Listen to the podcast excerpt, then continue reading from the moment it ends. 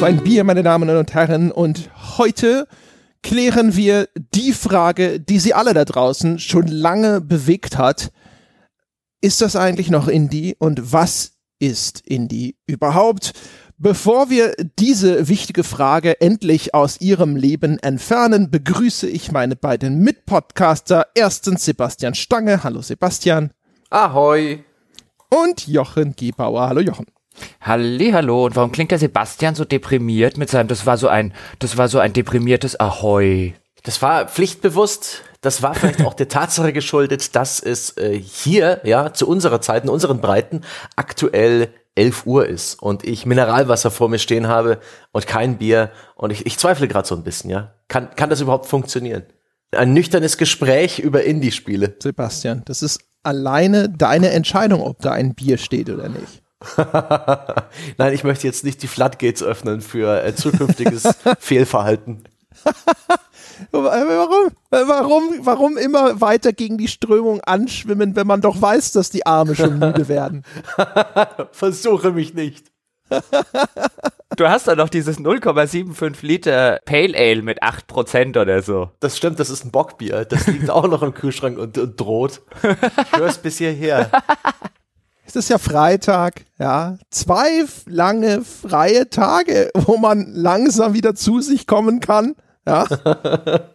Nein, die sind auch noch angefüllt mit wichtigen Terminen und so weiter. Alles gut, ganz nüchtern und spritzig wie mein Medium Mineralwasser widmen wir uns doch einfach der Frage, was eigentlich Indie ist. Medium Mineralwasser, schon wieder. schon wieder, das ist echt noch schlimmer als die Müllermilch vom Peschke. Ja? Diese abgestandene Plörre. Aber Medium ist doch, es kommt ja auch ein bisschen drauf an, auf die jeweilige Ausprägung von Medium. Manche sind schon geradezu kurz vor prickelnd, ja. Ja. Außerdem ist der Stange doch die Schweiz. Ist ja klar da. Also, nee, ich will mich nicht der Still- oder der Sprudelfraktion zuordnen. ja, genau. Ja, ich bin innerlich im Zen. Ganz genau. Mhm. Das ist der, der Mediator, ja. Das ist der Vermittler. Ja, der Stange findet dann halt immer die goldene Mitte. Nun, ähm, dafür, dass wir direkt vor der Aufnahme einen Anschiss bekommen haben von Jochen, dass wir rumtrödeln und nicht zu Potte kommen, kommen wir doch zu Potte. Im Podcast trödeln ist völlig okay. Vor dem Podcast trödeln ist sinnlos. Oh mein Gott, diese Doppelzüngigkeit, Jochen. Unerträglich. Ja, Hauptsache, Hauptsache was auf die Tonspur gebracht. Ja. Aber Jochen, du hast das Thema vorgeschlagen, zumindest äh, habe ich so den Eindruck. Das kam per Skype-Befehl vor ein paar Tagen rein. Denkt mal drüber nach, was äh, eigentlich Indie ist. Ich habe mir Gedanken gemacht und jetzt reden wir drüber. Aber woher kommt die Inspiration dafür? Wie, wie, wieso besprechen wir das jetzt? Eieieiei, Herr Stange, du warst doch noch dabei bei der Geburtsstunde dieses Themas.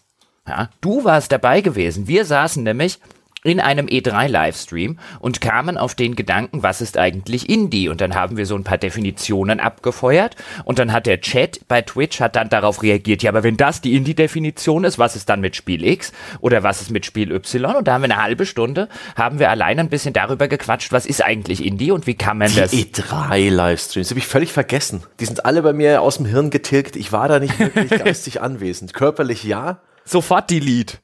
Ja, ja, aber sowas. Direkt im Anschluss in den Papierkorb verschoben, Papierkorb geleert. ja, alles. Die Lichter sind an, aber es ist keiner zu Hause. ja, aber das ist ja generell so ein Thema, was ist denn eigentlich Indie, wo ein Haufen Definitionen dort draußen rumschwirren für jede einzelne davon wird es sehr wahrscheinlich eine Ausnahme geben, wo man dann sagen kann, aber wenn das die Definition ist, dann ist doch das da Indie und das ist doch kein Indie. Oder wenn das die Definition ist, dann ist das da drüben doch kein Indie.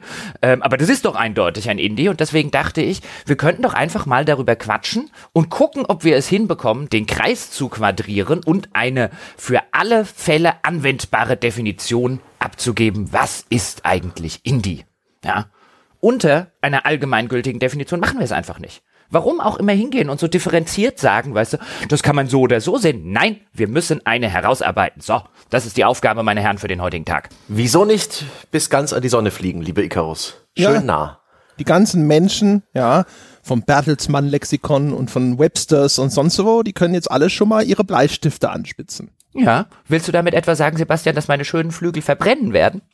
nein, nein, nein. Du wirst einfach nur staunen und Augen machen, was auch immer passiert. und tief fallen. Wer weiß. Die Tragfähigkeit von Wachs ist hervorragend. Ja, wo fangen wir an? Wo fangen wir an? Wo Ich meine, man könnte ja erstmal ganz stumpf festhalten, dass man doch eigentlich sagen könnte, es müsste doch ganz einfach sein. Man müsste doch eigentlich sagen, Indie Games steht für Spiele, die von unabhängigen Studios kommen und damit meinen wir ja eigentlich Studios, die unabhängig sind von dem Geld großer Publisher, weil sie weder von denen finanziert werden noch in deren Besitz sind. Und damit müssten wir doch automatisch dann das mit den Indie-Games erschlagen können. Und der einzige Grund, warum das zu Problemen führt, ist, weil es dann noch so diese mythologisch verklärte Vorstellung von Indie-Game gibt, wie es halt auch noch benutzt wird. Oder? Nee. Also allein mit dieser Definition, die du jetzt schon in den Raum geworfen hast, alles das ist Indie, was nicht vom Geld großer Publisher abhängt, würde ich jetzt allererstes mal fragen, was ist denn ein großer Publisher? Also nehmen wir jetzt zum Beispiel Paradox. Paradox hat ja auch externe Teams, wie jetzt zum Beispiel Obsidian bei Tyranny. Ist Obsidian damit nicht Indie? Ist Paradox Indie? Okay, dann müssen wir es noch weiter fassen, überhaupt von Geld von außen abhängig ist. Also egal, wie groß der Publisher ist. So. Aber ist nicht jedes Spieleprojekt von Geld abhängig in irgendeiner Form? Gibt es Ja, nicht irgendwo eine Bank, die einen Kredit gibt, einen privaten Investor, Freunde und Familie, die in irgendeiner Form äh, ein Studio finanzieren und dann doch irgendwo Entitäten oder Personen sind, die am Wirtschaften eines Studios interessiert sind und da vielleicht auch Druck aufbauen können? Die Idee ist doch eigentlich, äh, so, jetzt, jetzt gehen wir schon so ein bisschen wieder in diese Richtung von dem, was dann häufig in der freien äh, Fantasie unterwegs ist. Aber die Vorstellung ist ja häufig eigentlich, und deswegen kommt ja auch so ein bisschen dieser Mythos Indie-Game zustande, dass der Publisher derjenige ist, und nicht das Studio, um Gottes Willen, immer nur der Publisher, ja, der irgendwo sagt, ja, aber weil äh, wir das Spiel hinterher auch verkaufen müssen, dürft ihr hier nicht innovativ sein, dürft ihr das nicht machen. Und sobald dieser Geldgeber nicht da ist, der aus rein geschäftlichem Interesse Einfluss nimmt auf das Spiel, dann wird es besser oder zu einem, mit einer höheren Wahrscheinlichkeit zumindest besser. Das ist ja vielleicht immer so ein bisschen das, was da so mitschwingt.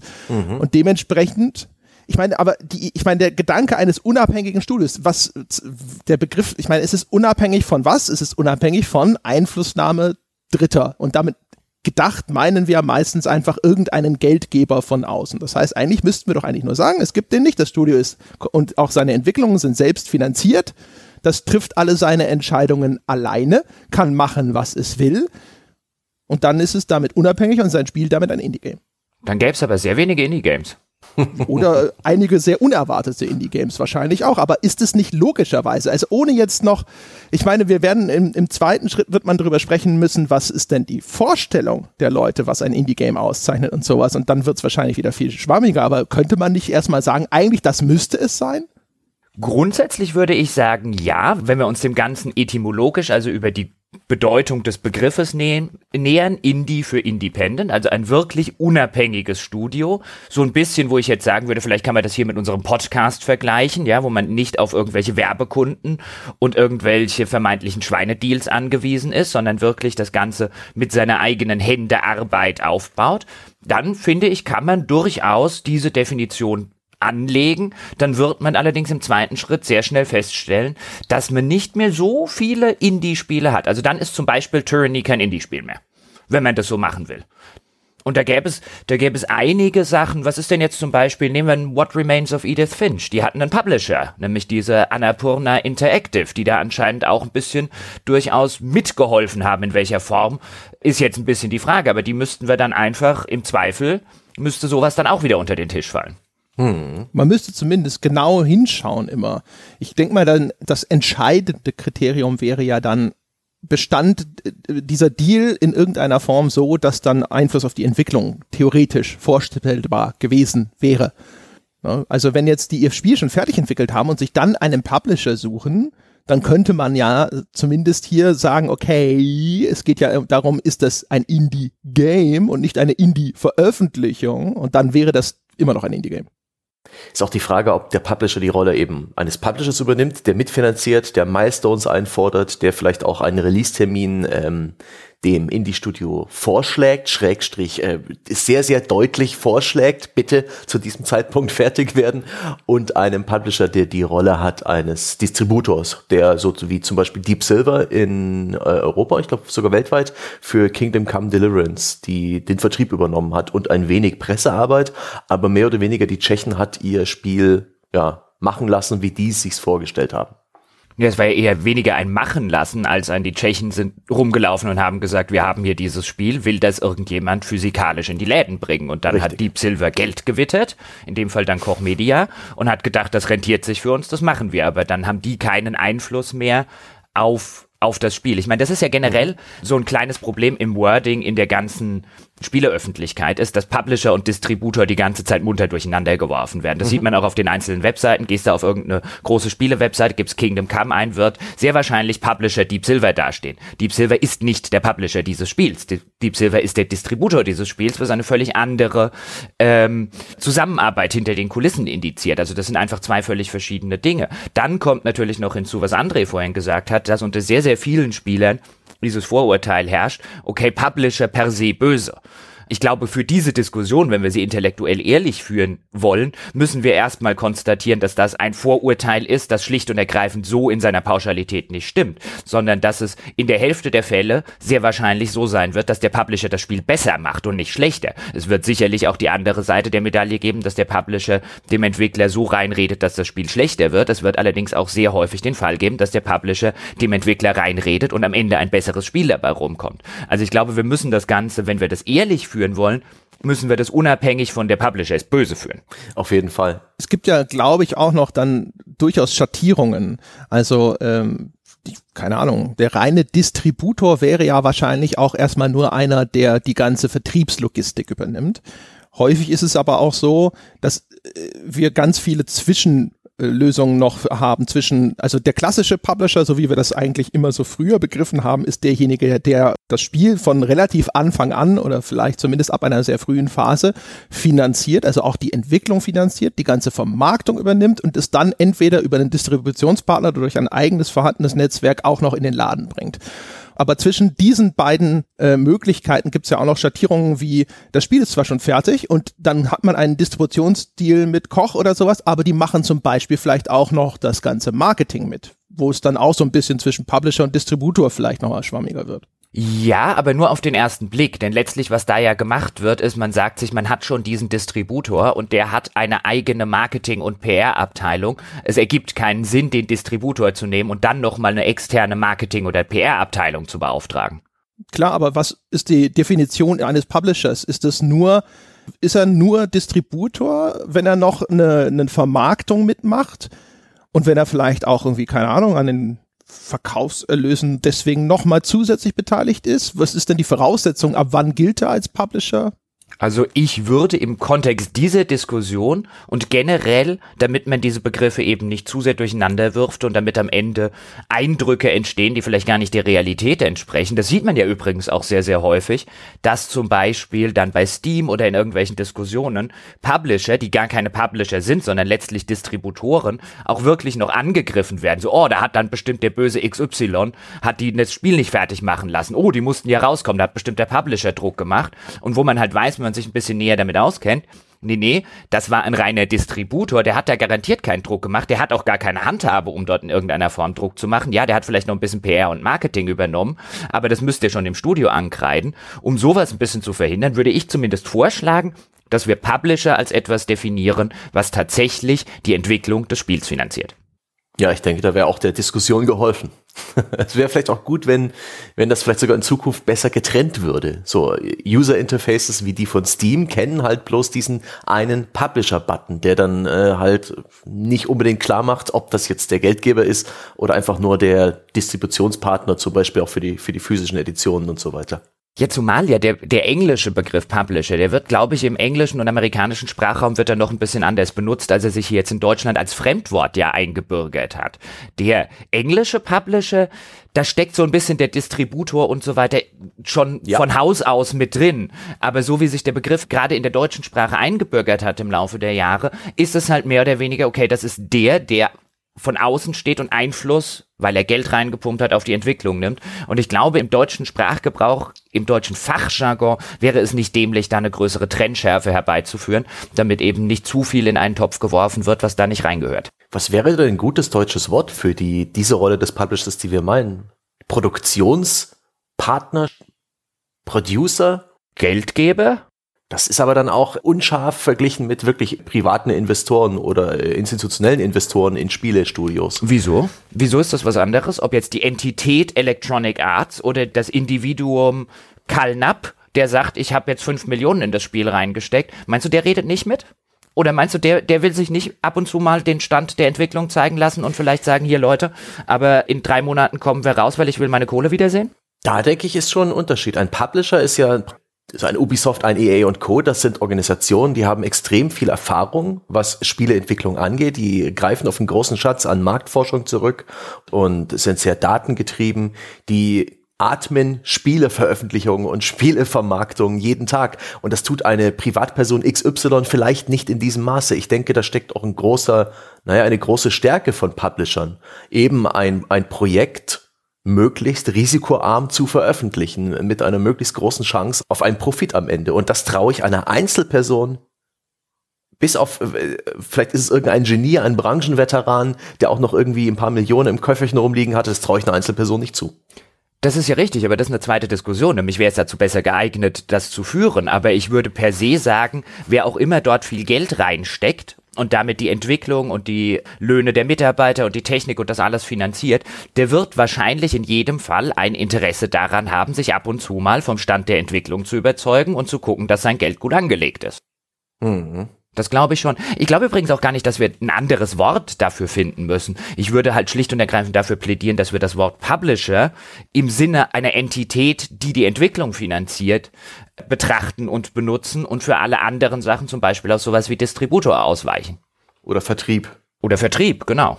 Es gibt ja auch noch andere Indie-Definitionen. Eine Sache, die mir immer wieder in den Kopf schwappt, ist ein Indie-Team.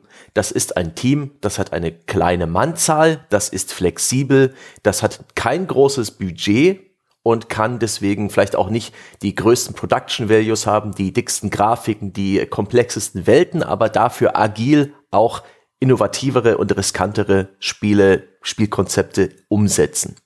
Was haltet ihr denn davon? Wo stehen euch da die Nackenhaare nach oben? Es zeigt zumindest, dass das sowas ist, wo, glaube ich, die, die Grenzen immer sehr, sehr mobil sind. Nehmen wir mal hier Ninja Theory.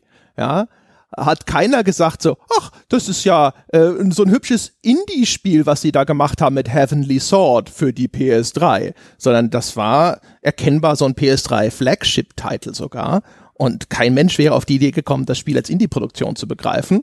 Kaum machen sie Hellblade, was jetzt aber zumindest von der Optik nicht dieser Beschreibung von eben entspricht, ist das ein, ein Indie-Hit. Ja. Das, also nach dieser Grundsatzdefinition passt das schon, weil das eine Spiel ist von Sony finanziert worden, auch von Sony stark gepusht worden und das andere haben sie jetzt sozusagen alleine gemacht und auf, mhm. auf eigene Karte. Aber diese Idee, dass das immer nur winzigste Teams sind, ja, und dass man dem Produkt auch irgendwie ansieht, ne, mhm. dass das jetzt nicht mit dem Monsterbudget produziert wurde, zumindest so anhand der Screenshots und so, wenn man es dann spielt, so von Umfang und auch vielleicht vom Polish her oder sowas, sind da schon nochmal große Unterschiede, aber es gibt auch schon relativ große Indie-Produktionen. Ja, ich äh, hätte jetzt gerade mal CD-Projekte in den Raum geworfen. Was ist das denn? Nach unseren Definitionen, die wir bislang hatten, es ist offensichtlich eine Teamgröße, die, wenn wir das zum Maßstab nehmen, nicht mehr Indie ist. Sie haben allerdings, haben die einen Publisher? Ist quasi das Mutterunternehmen, die ja auch noch GOG.com und Co. betreiben. Ist das, ist das ein Publisher wie EA, wie Ubisoft? Weil wenn es das keine ist, dann ist es auch nach dieser Definition ein Indie-Spiel. Aber ich glaube jetzt nicht, dass man, oder dass jetzt der Otto Normalspieler hingeht und sagt, ja klar, Witcher 3 und jetzt auch Cyberpunk sind klassische Indie-Spiele. Und umgekehrt kannst du eben so, Ubisoft hatte vor einer Weile so in-house in ihren riesengroßen Studios in Montreal, wo wirklich tausende Menschen in einem Gebäude arbeiten für diesen großen Konzern an den Assassin's Creeds und Splinter Cells dieser Welt. Und die hatten halt so eine kleine Indie-Initiative in-house. Kleine Teams wurden gegründet, die eben sowas wie Grow Home fertiggestellt haben, mit kleinem Budget, mit kleinem Umfang, aber eben unter voller Kontrolle eines Videospielgiganten.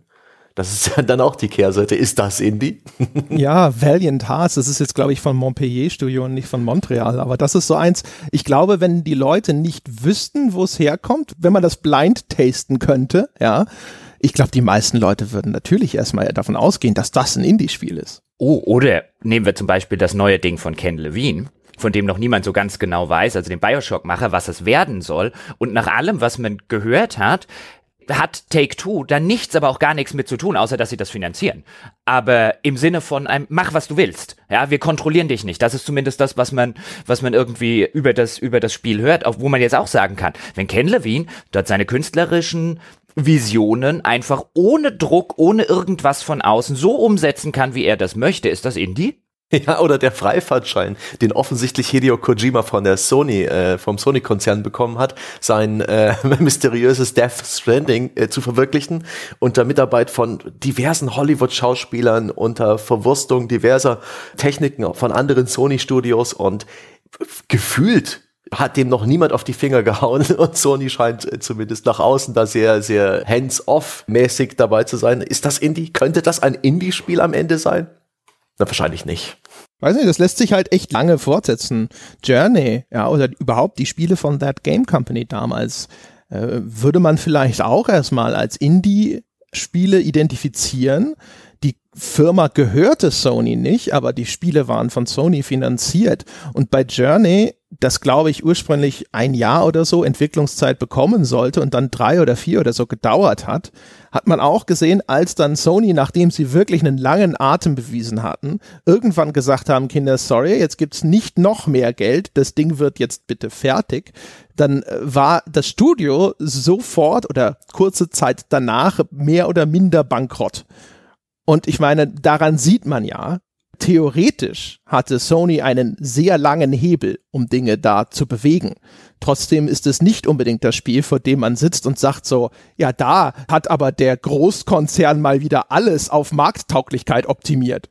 Da, da kommen wir auch in den Bereich, auch, auch was das Budget und Teamgröße angeht, der Wahrnehmung beim Spieler. Indie-Games füllen aktuell so eine gewisse Nische, die vorher nicht diesen Namen Indie-Game hatte. Videospiele gibt's ja schon einige Jahrzehnte angefangen haben sie alle als Indie-Spiele, weil die allerersten Spieleentwicklungen, da, damals gab es die Instanz Publisher noch nicht, also praktisch unabhängig entstanden sind. Und ich erinnere mich zum Beispiel in meiner Gaming-Frühzeit an die 90er, die frühen 2000er, wo es sehr viel mittelmäßige Spiele gab, wo das Durchschnittsspiel im Laden für die Konsole oder für den PC von der Qualität her deutlich schwächer war, wo auch Wertungen in den 50ern, 60ern in den Spielemagazinen häufiger und auch tatsächlich begründeter waren, wo es Shovelware gab. Gerade die Wii hatte ein großes Problem mit billig daher produzierten Mist, der aber eben schon von ja, Studios und Publishern veröffentlicht wurde. Also nicht unbedingt Indie-Produktionen, das waren oft Lizenzspiele. Eine Lizenz ist ja auch etwas, das ist vielleicht auch ganz interessant, eine Lizenz äh, verhindert auch Kreativität, macht auch abhängig von irgendwelchen Auflagen, von irgendeiner, einem weiteren Lizenzpartner und dieses ganze Mehr an Mittelmaß, das scheint jetzt im, im, im klassischen Gaming-Bereich langsam ausgetrocknet zu sein. Die großen Publisher konzentrieren sich auf ihre Flagship AAA-Titel. Activision hat diesen großen Rattenschwanz an Schrottspielen, den sie lange Zeit mit sich rumgeschleppt haben. Ich denke an die herrlichen Filmversoftungen zu sowas wie Fast and Furious, ganz grausam. Und äh, inzwischen haben Indie-Spiele diese Lücke gefüllt von, wenn man sie vielleicht definiert, kleineren Spielen, kleineren, billigeren Spielen. Ich muss kurz korrigieren, denn ursprünglich stammten ja die Spiele ausschließlich von dem Hersteller einer bestimmten Konsole zum Beispiel. Also Atari-Spiele oder sowas kamen nur von Atari. Ja, war First Party der Beginn? Ja, also zumindest was halt Konsolen angeht. Ja, hm. bei PC die ersten, das ist ja auch nicht mehr das, was man als PC bezeichnen würde und so, aber so die ersten Spiele überhaupt, die sind auf irgendwelchen Universitäten, auf irgendwelchen Großrechnern entstanden und die waren dann natürlich mehr oder minder total independent freewareig. Aber was so die Konsolen angeht, da kam alles einfach nur vom Hersteller der Konsole, war ja teilweise sogar einfach nur auf dem Ding vorinstalliert, weil es dann die, äh, die, die austauschbaren Cartridges noch gar nicht gab. Oh, jetzt muss ich aber kurz einhaken. Was ist dann, wenn wir es jetzt auf sowas beziehen? Und jetzt gucken wir zurück, Atari 2600, was ist mit Activision? Activision hat als der erste eigentlich Indie-Hersteller für den Atari angefangen.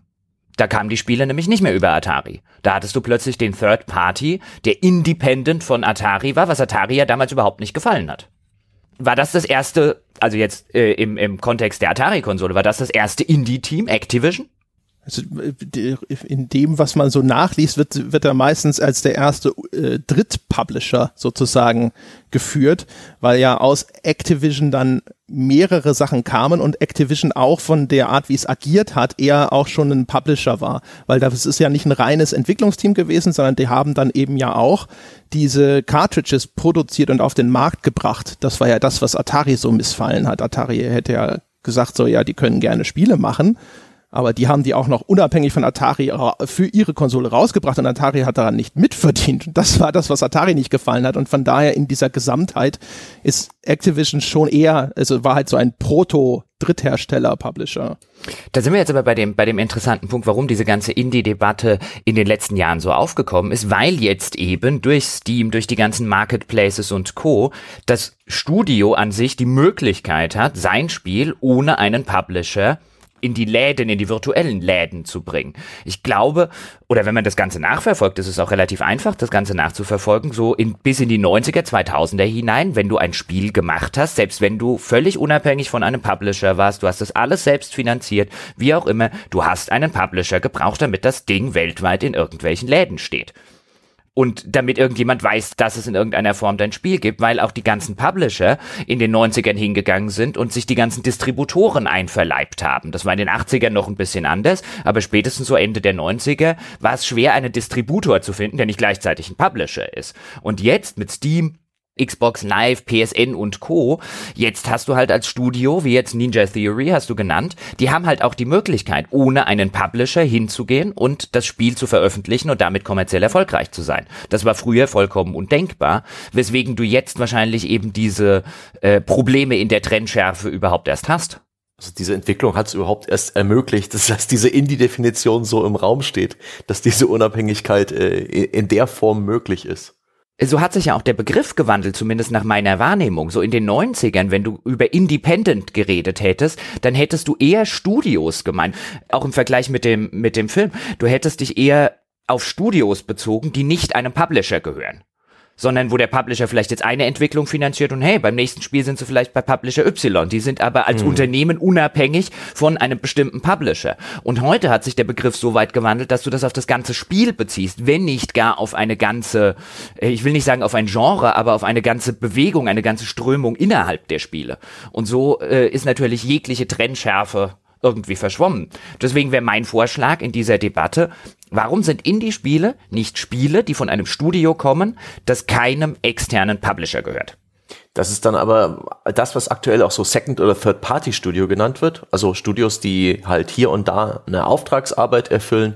So ein Studio wie Hausmarke in, in Finnland, die haben oft sehr oft First, also Sony exklusive Spiele gemacht, Launch-Titel für ihre Konsolen, äh, arcadiges Zeug die werden in dem Falle doch nicht unabhängig sein von diesem Geldgeber von Sony, der sie da finanziert hat, der wahrscheinlich sehr großen Druck gemacht hat, dass sie ihre Spiele fertig hatten zum Launch der Konsole, der ihnen sicherlich auch Vorteile verschafft hat, was die Architektur angeht und das Entwickeln auf einer Hardware, die noch nicht im Laden ist. Ähm, das ist dann schon eine sehr enge Beziehung. Da kann man doch nicht von Unabhängigkeit sprechen. Doch, wenn das Unternehmen Hausmarke unabhängig ist. Ich meine, es zwingt das Unternehmen ja keiner, ein Spiel für Sony zu machen.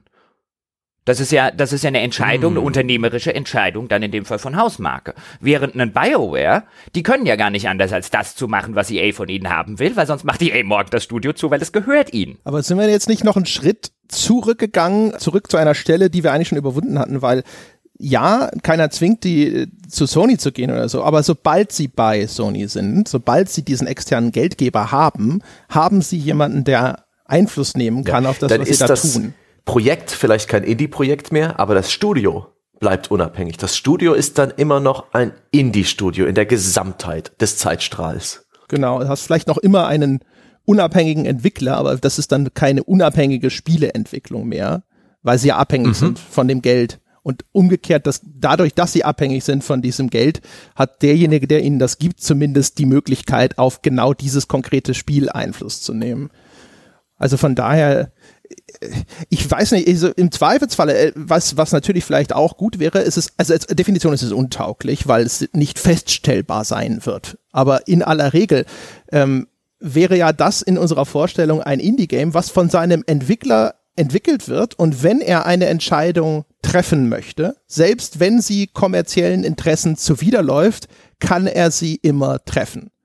Das Problem ist natürlich, du kannst nicht so weit die, hinter die Kulissen schauen, um anhand so einer Definition zu entscheiden, okay, das ist Indie, das ist nicht Indie oder sowas. Aber entspricht das nicht eher der Vorstellung von einem Indie-Spiel, dass die Leute sagen, der hat diese künstlerische Vision und die setzt er um. Und wenn er auf Marktgegebenheiten Rücksicht nimmt, dann nur aus seiner freien Entscheidung, ja, und nicht, weil es ihm von irgendeiner anderen Stelle aufgetragen wird. Ich würde bei der Definition, die André gerade gesagt hat, ich würde sagen, ja, das ist so ein bisschen die Definition, die wahrscheinlich in vielen Köpfen vorhanden ist, aber sie ist halt völlig untauglich. Schlicht und ergreifend, es eignet sich nicht als eine Begriffsdefinition, wenn ich sie nicht prüfen kann. Das ist ja, geht ja dem, dem völligen Wesen einer Definition zuwider. Das sagte ich ja schon selber. Ja, ja, aber ich kann, deswegen, deswegen ist es halt untauglich, das anzulegen, wenn ich am Ende eben nicht hingehen kann und anhand dieser Definition sagen kann, das ist Indie, weil ich es in keinem dieser Fälle weiß. Das ist schon wieder Quantenphysik. Ständig kommt sie um die Ecke und, und neckt dich, Jochen. Das ist, hat eigentlich relativ wenig mit Quantenphysik zu tun und geht mehr so in die Ontologie. Ein Zustand, der nicht prüfbar ist, ja, wo man nicht weiß, ist das Studio Indie oder nicht, vielleicht gleichzeitig beides. Bis du nachgeschaut hast. Ja. und in irgendeinem Paralleluniversum trifft diese These auch alles zu. Ah, es wird in die Annalen der Quantenphysik eingehen als Stangeskatze.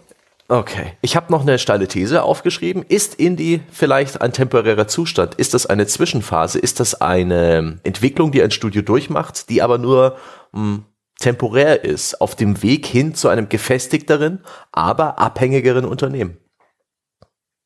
Ich habe das Gefühl, Indie-Studio ist stets für viele Entwickler ein Startpunkt. Also ab dem Zeitpunkt, wo man sich die Unity Engine runterlädt, kann man sich selbst Indie-Entwickler nennen. Da hindert einem nichts dran. Und ich glaube, da können wir von der Definition her auch keinen starken Hebel ansetzen. Das Ziel für viele Indie-Studios äh, scheint aber, ich meine, das sind ja auch Arbeitgeber, die haben dann Mitarbeiter, die fühlen sich auch ihrem im Studio verpflichtet. Ich, wenn ich so mit Indie-Studios spreche, das Ziel ist ja schon wirtschaftliche Stabilität, ein stabiles Einkommen, ein gewisses Wachstum, äh, die Möglichkeit, Spiele zu entwickeln, dabei auch durchaus die Ressourcen zu haben, da agil zu sein, vielleicht mehrere Projekte gleichzeitig laufen zu lassen. Und ehe man sich's versieht, ist man ein großes Studio. Ehe, ehe man es sich versieht, wird Ninja Theory, das vor einem Jahr noch begeistert vorgeführt und beworben hat, wie man eine AAA-Indie-Produktion schafft, indem man clever agiert, äh, sich auf das Nötigste reduziert, interessante Techniken benutzt, ähm, um, um hochwertige Spiele herzustellen. Zack, sind auch sie gekauft. Ist Indie vielleicht stets nur ein temporärer Zustand? Ist es eine Momentaufnahme eines längeren Wandelprozesses? Ein Zustand, den man einfach nicht dauerhaft in alle Ewigkeit aufrechterhalten kann. Andererseits lacht jetzt wieder CD Projekt Red in meinem Hinterkopf und belehrt mich eines Besseren. Ich glaube, das ist das ist sehr individuell. Ich bin mir, also, nimm mal hier die, die Inkarnation von Indie, ja, der, das, das fleischgewordene Indie-Development, nämlich Jonathan Blow. Also hier so, ne, der Puristentraum des Indie-Entwicklers, der einzelne Mann, der in seiner Wohnung was zusammenstöpselt, sich hier Grafik und Sound vielleicht nochmal äh, extern einkauft, aber ansonsten alleine, ja, an seiner Vision werkelt. Äh, weiß ich nicht, also jetzt äh, Geld ändert alles, ja, aber man stellt sich schon vor, dass dessen Fernziel nicht ist, ein AAA-Studio aufzubauen und von einem Publisher gekauft zu werden oder für, im Auftrag eines Publishers irgendwas zu entwickeln. Also ich glaube, dass das sicherlich sein kann, mhm. dass das so, also ich, wenn dein Ziel ist, auf diesem allerhöchsten Produktionsniveau mitzumischen, ja, also sowas wie ein Battlefield zu machen, mit auch dem gleichen medialen Zirkus, der notwendig ist, um das dann halt in der entsprechenden Stückzahl zu verkaufen dann wird dein realistisches Ziel sein, das mit einem Publisher zu tun oder von einem Publisher gekauft zu werden und es dann für den Publisher zu tun, weil die Wahrscheinlichkeit, das kann trotzdem vielleicht dein Ziel sein, aber die Wahrscheinlichkeit, dass du weiterhin als unabhängiges Studio eine Größe erreichst, wo du solche Investitionen dann auch einfach selber stemmen kannst, es ist zumindest dann halt dann ein sehr ambitioniertes Ziel und das realistischere Ziel wird halt sein, mit irgendeinem, irgendeiner Form von Publisher das Ganze zu machen hinterher. Aber das wird nicht das Ziel von jedem Indie-Entwickler sein. Mhm. Ich bin hm. mir ganz sicher, ein durchaus auch nicht ganz unerheblicher Teil wird sehr glücklich sein, wenn sie da sitzen und sagen, ich mache einfach mein Spiel, auf das ich gerade Lust habe und ich verkaufe genug, dass ich damit halt Geld verdiene, ja, und vielleicht mal so zwischendrin sogar wohlhabend werde. Ich meine, das, ist so ein bisschen das Problem, dass man eben nicht reingucken kann. Das hast du ja auch bei so einem Fall wie jetzt zum Beispiel dem Hellblade. Jetzt haben wir es schon angesprochen von Ninja Theory. Jetzt habe ich insbesondere in der Vorbereitung jetzt auf die Folge, weil da habe ich mir nämlich auch äh, Hellblade ein bisschen näher angeguckt. Also zumindest laut eigenen Aussagen und laut eigenen Präsentationen, die sie dann bei Entwicklerkonferenzen schon gemacht haben, sei das Ding, drei Jahre hätten 20 Leute dran gearbeitet. Sie haben es für 30 Dollar verkauft, weil sie wollten ja in dieses Mid-Price-Segment reingehen und ihr Break-Even-Point wäre bei 500.000 Units gewesen. Sie haben das ganze Ding ja nur digital vertrieben, deswegen kann man relativ gut nachrechnen. 500.000 Units, a 30 Dollar, und davon dann 70 Prozent nehmen, weil Steam und PS4 und Co. nehmen ja 30 Prozent als eigenen Share. Dann hat man ungefähr oder wahrscheinlich sogar relativ genau, wenn man ihnen jetzt glaubt, okay, das ist ihr Break-Even-Point, ja, so viel hat's gekostet, so viel und diesen Break-Even-Point hat man erreicht, weil sie von 800.000 damals gesprochen haben, als sie die Präsentation gemacht haben. Das heißt, wir würden darüber reden, dass Ninja Theory irgendetwas im Bereich von, ich sag jetzt mal 10 Millionen hat wieder einspielen müssen. 10 Millionen Dollar. Halte ich es für möglich, wahrscheinlich oder auch nur denkbar, dass Ninja Theory 10 Millionen auf einem Bankkonto hat liegen gehabt? Nee. Das heißt, wie dieses Self-Funded and Self-Published, wie sie es machen, Self-Published definitiv, aber wie das Self-Funded war, das würde ich in dem Fall zum Beispiel gerne wissen, weil ich kann mir nicht vorstellen, nicht mal ansatzweise vorstellen, dass die so viel Geld auf einem Firmenkonto hatten. Naja, Weiß ich nicht. Die, also haben die nicht vorher sogar zwei so AAA-Dinger für Sony gemacht? Wer weiß, vielleicht hat Sony echt gut bezahlt. So gut, nee, so gut bezahlt, das habe ich auch in der Branche noch nie gehört. Also ja, wenn, wenn ein Spiel gut läuft, du kriegst dann auch, wenn, wenn du Royalties und so weiter kriegst, freut sich jedes unabhängige Studio drüber, weil sie dann nicht sofort wieder in der in dem Hamsterrad stecken, dass sie dringend den nächsten Deal an Land ziehen müssen, weil sonst können sie 60 Leute vor die Tür setzen, weil sie die nicht bezahlen können. Klar, aber dass, dass man einen solchen Batzen Geld als, als Entwickler wie Ninja Theory einfach mal rumliegen hat, das glaube ich nicht. Also auf dem Niveau, auf dem sie vorher entwickelt haben, ist eine Rückstellung von 10 Millionen wahrscheinlich halt ein Scheißdreck. Und wenn du dann aber von dem Niveau einen deutlichen Gang zurückschaltest, also ich würde es zumindest, weiß ich nicht, das wäre schon gut gelaufen für die bestimmt, aber so völlig unmöglich, weiß ich nicht. Also ich glaub's nicht. Also womit ich jetzt übrigens die gar nicht irgendwie ankanken will, ich kann mir halt sehr gut vorstellen, dass die einen Geldgeber hinter den Kulissen haben. Und dass sie halt, dass sie nicht mal lügen, wenn sie sagen, wir sind self-funded, sondern weil das ja auch eine Form des Self-Fundings ist, wenn man eben hingeht und irgendwo Risikokapital zum Beispiel einsammelt. Ich glaube, die hatten jemanden hinter den Kulissen, der da Risikokapital rein investiert hat. Oder sie haben vielleicht irgendwie bei ihrer Bank in England echt einen sehr, sehr coolen Kredit oder sowas bekommen. Das alles bedeutet ja nicht, dass man nicht self-funded ist, aber ich glaube, man muss da tatsächlich ein bisschen weg von, die, der Entwickler hat das Geld einfach mal auf der hohen Kante. Ja, klar. Also das ist ja, ich, ich weiß gar nicht, ich glaube, die Leute bei Self-Funded, ich glaube nicht mal, dass die meisten Menschen da eine konkrete Vorstellung haben, wie dieses Self-Funded aussieht, außer eben die Kohle kam nicht von einem Publisher. Ja, mehr scheint, mehr scheint der Begriff nicht auszusagen.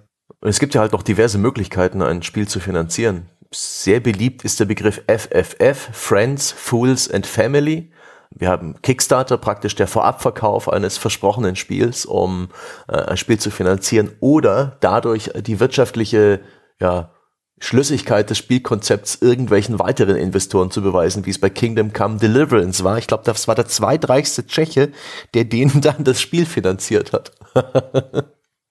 Was ja auch immer dabei schon jetzt mitschwang in der Diskussion, ist ja diese Idee, des Indie-Spiels. So dieser Indie-Mythos, der in den Köpfen der Menschen eigentlich mit diesem Begriff verbunden ist. Zumindest ist es so ein bisschen mein Eindruck. Also wir sprechen jetzt die ganze Zeit so ein bisschen darüber, wo sind denn die tatsächlichen Finanzierungsquellen, in welchem Kontext ist denn jemand wirklich unabhängig und so. Aber wir haben ja schon festgestellt, dass es wahrscheinlich auch immer wieder eine Reihe von Titeln geben wird, die sich nach solchen Definitionen qualifizieren, die aber nach dem Eindruck der, der Menschen da draußen jetzt nicht als Indie-Spiel in Frage kommen. Also man hat ja schon das Gefühl zum Beispiel, wenn du ein Indie-Spiel machst, das alle Kriterien erfüllt, aber was ein totaler Copycat-Titel ist. Ja, also wo du wirklich mhm. mal nach Zahlen machst und du gehst überhaupt kein Risiko ein, du kopierst irgendeine erfolgreiche Vorlage, die halt im Rahmen deines Budgets möglich ist und sowas. Ist das nicht auch schon wieder was, wo viele Leute dann sagen, das ist ja nicht so ein richtiges Indie-Spiel, weil man dann auch irgendwie denkt, da müsse ein künstlerischer Anspruch oder eine gewisse Originalität mit dabei sein. Also zumindest, weiß nicht, ob die Leute deswegen gleich sagen würden, das ist kein Indie-Spiel, aber in ihrer Vorstellung, wenn sie, wenn sie sagen, sie mögen Indie-Spiele, habe ich das Gefühl, dann wollen sie damit zum Ausdruck bringen, sie mögen Spiele, die solche Kriterien erfüllen, die irgendwo entweder künstlerisch wertvoll sind oder vielleicht irgendwas Aufregendes Neues machen, oder? Hm. Tun sie das wirklich? Also im Sinne von einem, wenn ich jetzt sage, ich mag Indie-Spiele, ja, dann mag ich selbstverständlich gute Indie-Spiele. Wenn ich sage, ich mag Rollenspiele, dann mag ich natürlich auch nicht das 0815 abgekupferte, ohne originelle Idee, schlecht umgesetzte Scheiß-Rollenspiel, sondern ich mag gute Rollenspiele. ja, vielleicht sogar mittelmäßige. Aber da würde ich jetzt auch nicht sagen, das ist dann kein Rollenspiel. Das ist nur ein schlechtes. Ja, Indie selbst, dem, dem Begriff des Indie-Spiels äh, ist keine keine Qualität äh, mitgegeben. Aber in der Wahrnehmung würde ich schon André zustimmen, dass wir vom, äh, vom ersten Gedanken, den wir haben, wenn wir sagen Indie-Spiele, dann denken wir an eine schöne, reizvolle, originelle Auswahl kuratierter Indie-Titel, die wir auch in den letzten zehn Jahren bekommen haben. Es gab ja schon immer sehr, sehr kleine Entwicklerstudios. Es gab schon immer schrottige kleine Spiele. Der, der Mobile-Bereich hat und die Gratis-Engines haben da die, die Tore geöffnet für eine unglaubliche Menge an, an ja, unabhängigen Spieleentwicklungen per Definition, die aber alle nicht gut sind. Aber wir haben eben auch dadurch, dass Indie Indie-Spiele lange hofiert wurden in den letzten Jahren von den großen äh, Herstellern, vor allen Dingen Plattformbetreibern, Sony, Microsoft, Nintendo.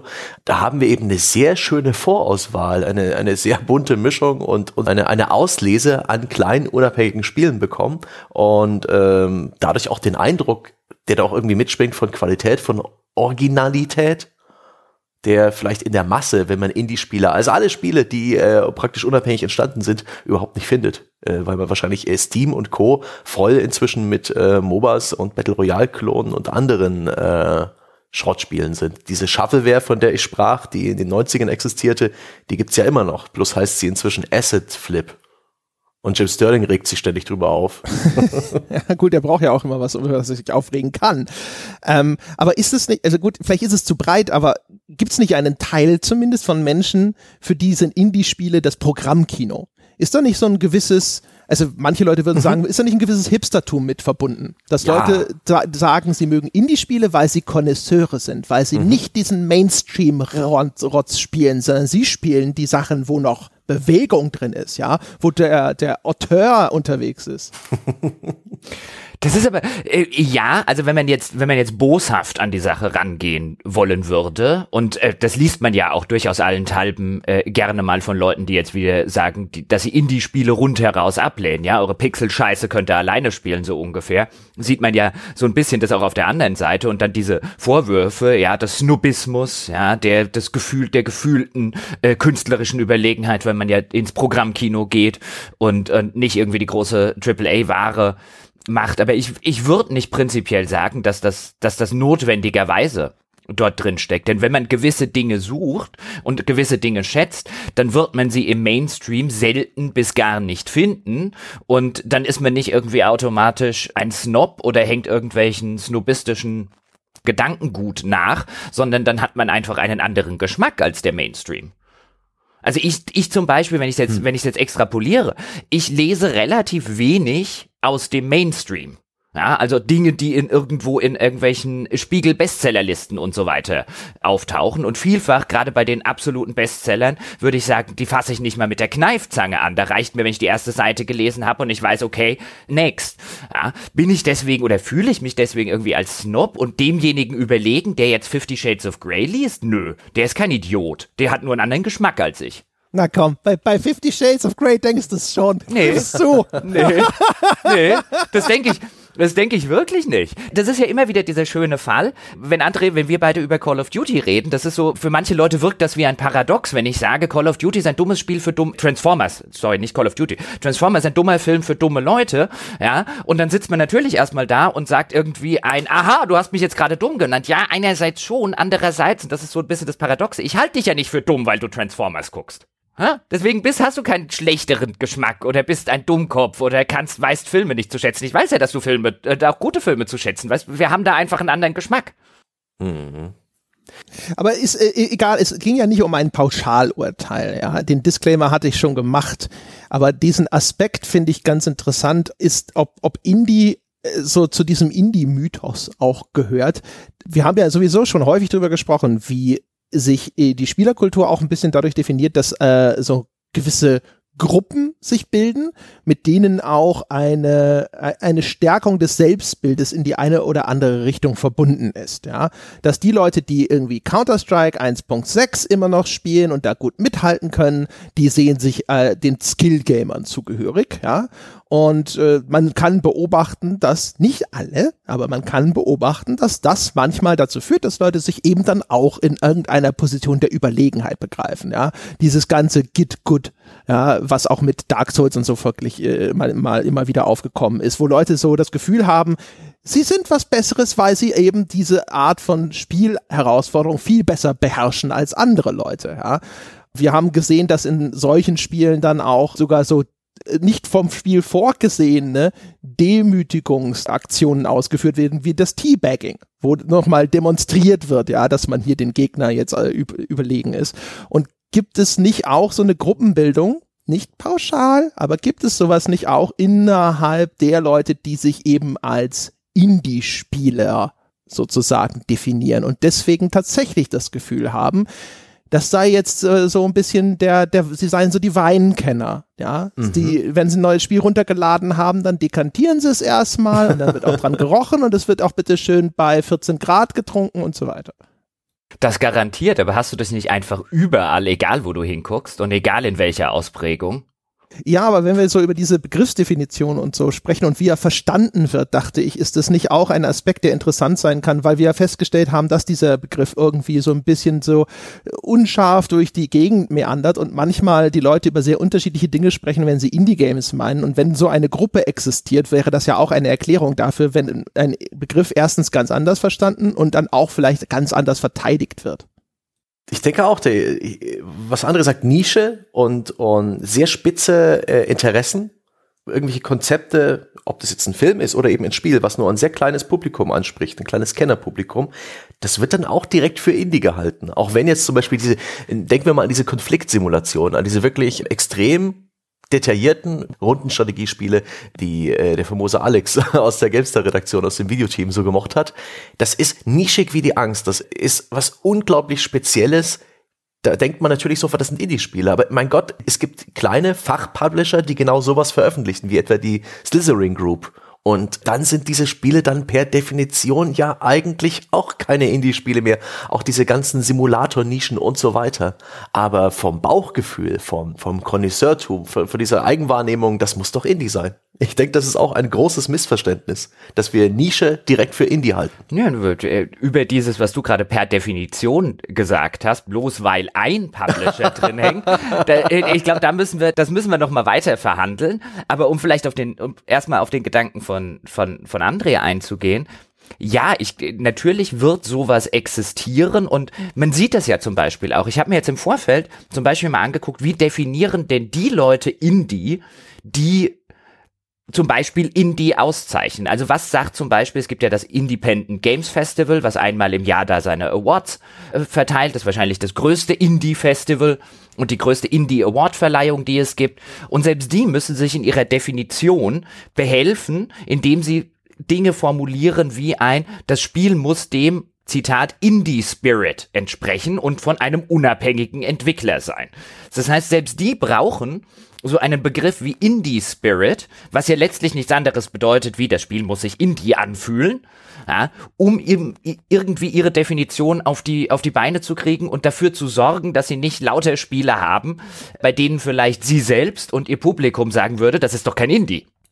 Ich erinnere mich zum Beispiel daran, im Forum, äh, da gab es dann jemanden, der hatte uns vorgeworfen, ja, aber hier diese Indie-Spiele oder so, die, ich weiß gar nicht mehr, an welcher Stelle wir da was erwähnt haben oder sowas, das, das, das, die muss man doch kennen, die sind ja schon, schon lange, ja, auch bei den Leuten schon lange auf der, auf der Wunschliste seit Jahren und ihr tut so, als sei das was Neues und äh, von den Spielen hier hat man ja wahrscheinlich noch nicht mal gehört in dieser The Pod-Redaktion sozusagen und dann kam noch eine Liste von Spielen, wo ich auch das Gefühl hatte zum Beispiel, was ja auch gerne mal passiert, dieses, je unbekannter, ja, desto besser. Wenn du derjenige bist, der ein Spiel identifizieren kann, das wenigstens gut, ja, und im Idealfall sogar richtig gut ist, ja, aber es kennt keine Sau, dann bist du das Trüffelschwein unter den Spielern, ja, dann kannst du sagen, guck mal, ja, ich steck so tief in der Materie drin, ich bin so ein, ein, ein Spielekenner, ich habe diese Perle entdeckt, von der hast du noch nie gehört, aber das Spiel ist hervorragend.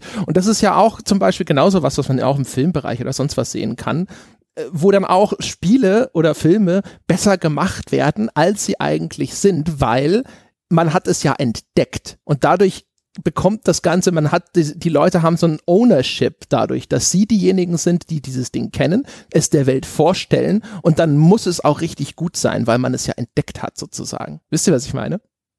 Oh ja, ich habe jemanden im Bekanntenkreis, der beim Fußball so drauf ist. Das ist dann, dann sind gerne mal so Diskussionen, was weiß ich, irgendwie für ein X verpflichtet Spieler aus der zweiten spanischen Liga oder so und dann ist ein Wie, ihr habt den noch nie gesehen. Ja, guckt ihr etwa keine spanische zweite Liga? Also nein, natürlich nicht. nicht mal Spanier schauen. Ja, ne, und äh, keine Ahnung, wie populär das in Spanien ist, aber ich gucke jetzt keine spanische zweite Liga, aber wo ich dann auch so denke, hey, ey, wenn du das gucken willst und so weiter, wenn dir das Spaß macht, ich finde das ja total super, aber da hast du halt auch dieses Gefühl des Trüffelschweins und dieses Gefühl der Überlegenheit, weil er weiß, niemand hier guckt spanische zweite Liga. Ja? Er will allerdings nur zum Ausdruck bringen, wie viel mehr er weiß über Fußball und über den internationalen Fußball und dann kommen so Fragen wie, guckt ihr, also wirklich so in, in so einem einem entrüsteten Tonfall. So, guckt ihr wirklich keine spanische zweite Liga? So, hab ich's hier nur mit Idioten zu tun? Ja, genau. is, is it amateur hour again? Und das beobachtet man, was du beschrieben hast, beobachtet man wirklich an, an, an so, so, so vielen Stellen und auch in so, so vielen Diskussionen, ob das jetzt Sport ist, ob das Politik ist, ob das Spiele sind, ob das irgendwie Filme sind. Ja ich weiß nicht, hat nicht auch jeder diesen Menschen im Laufe seines Lebens mal im Bekanntenkreis gehabt, der einem die ganze Zeit mit irgendwelchen französischen Avantgarde-Streifen um die Ecke gekommen ist, wo man sich lieber einen Bunsenbrenner an die Genitalien hielte, als das zu gucken? also ich hatte so jemanden. Schrecklich. Ich war so jemand. Also ich, ich hatte, äh, das ist aber nicht so jemand, ja. Aber mein, mein wirklich geliebter und hochgeschätzter ehemaliger Kollege Nils Ehring, der war halt Filmwissenschaftler und der hatte natürlich auch einige Sachen, die er viel eher zu gutieren wusste als ich, weil er einfach sich mit diesem Medium Film viel besser auskannte. Wir, da hatten wir auch schon öfters drüber gesprochen, je mehr man sich in irgend so etwas vertieft und je mehr man sich reinfuchst, desto mehr entdeckt man auch bestimmte Facetten, die dem normalen Betrachter verschlossen bleiben und kann sich deswegen auch an Sachen erfreuen, ja, weil man halt da sitzt und sagt so, oh, also äh, hier der Gebrauch der Kameraperspektive oder die Symmetrik dieses Szenenbilds oder sowas, das ist ja hervorragend, ja, und das, das fällt dem normalen Betrachter dann halt nicht auf auf und ich sitze davor und denke mir so entweder nur, ja, ist hübsch oder hm, ich merke nix. Und der hatte dann äh, zum Beispiel immer Filme von Andrei Tarkovsky. Das ist ein bekannter russischer Regisseur, der auch filmhistorisch relativ relevant ist. Solaris, da kennt man das Remake eines äh, eine, mhm. von einem seiner Filme. Und äh, wir hatten so ein Running Gag, dass ich immer gesagt habe, das ist wie bei hier Tchaikovsky, ne? Und weil, weil das für mich vorher, bevor Nils mir den vorgestellt hat, war das ein Name, den ich noch nie gehört hatte, war völlig obskur. Russische Filme ist jetzt sowieso nicht unbedingt etwas, glaube ich, was viele Leute gucken. Also selbst wenn man sich für nischigeres Kino interessiert, ist, glaube ich, das vielleicht eher die Ecke, in die die wenigsten abbiegen. Und ähm, das war so, so meine Begegnung, aber das war nicht eins, das also, würde nie behaupten, dass er das vor sich hergetragen hat als irgendwie Beweis seiner Fachkundigkeit oder sonst irgendwas. Denn Nils ist ein super relaxter, cooler Typ. Aber das war so einer dieser Momente, wo ich umgekehrt eher das Gefühl hatte, weil ich mir dann hinterher auch so einige Sachen angeschaut habe, wo ich dann auch selber gedacht habe, so Mensch, das ist wirklich cool, wenn man versteht, warum es cool ist und daran merkt man, dass dieser Mensch sehr qualifiziert ist. Das heißt also, es es funktioniert sozusagen auch. Ich finde, es wird häufig eben anstrengend, erstens, wenn es einem aufgedrängt wird, oder wenn wenn Leute, das ist so wie mit dem Pseudo-Intellektuellen, ja, was ja inzwischen auch so ein bisschen hm. ein Wort ist, das leider zu häufig gebraucht wird und zu häufig als abfälliges, abfälliger Begriff benutzt wird, aber weißt du, so Leute, die so einfach nur so Name-Dropping betreiben, ja, aber er erkennen lassen dann immer, wenn es ernst wird, dass sie diese Materie, die sie ständig irgendwo ins Spiel bringen, gar nicht so stark durchdrungen haben, wie sie vorgeben. Ah, ich fühle mich auch wieder angesprochen. Aber jetzt mal so rumgedacht, die Sache mit Indie. Ist es nicht sowas, mir fällt diese relativ bekannte englische Metapher von boiling a frog ein. Also einen, einen Frosch zu kochen bei der es ja darum geht, also es ist mehr eine sprachliche Metapher als tatsächlich nach wissenschaftlichen Erkenntnissen eine Tatsache, nämlich dass man einen Frosch in kaltes Wasser setzt, dann das kalte Wasser erwärmt und der Frosch nicht rausspringen wird, bis das Wasser kocht und damit quasi gestorben ist, weil das langsame Erhitzen des Wassers dafür sorgt, dass der Frosch gar nicht mitbekommt, wie heiß es denn wird. Und das wird im, im englischen Sprachgebrauch sehr, sehr äh, frei als Metapher für relativ vieles benutzt und als umgangssprachlicher Ausdruck. Und ist es mit Indie-Spielen nicht so? Ist man nicht so in gewisser Weise dieser Frosch und man sitzt in dem kalten Wasser, zum Beispiel, man weiß, okay, der, dieses kalte Wasser ist Triple A. Und dann fange ich langsam an, das Ganze zu erhitzen. Und bis dieses Wasser kocht, in dieser Übergangsphase, ja, wie du es gerade beschrieben hast, deswegen fiel es mir ein. Ja, klar, wenn wir bei irgendwelchen obskuren russischen Regisseuren sind, dann wissen wir, wir sind Indie. Wir sind definitiv irgendwo im Indie-Bereich und zwar ganz, ganz tief drin.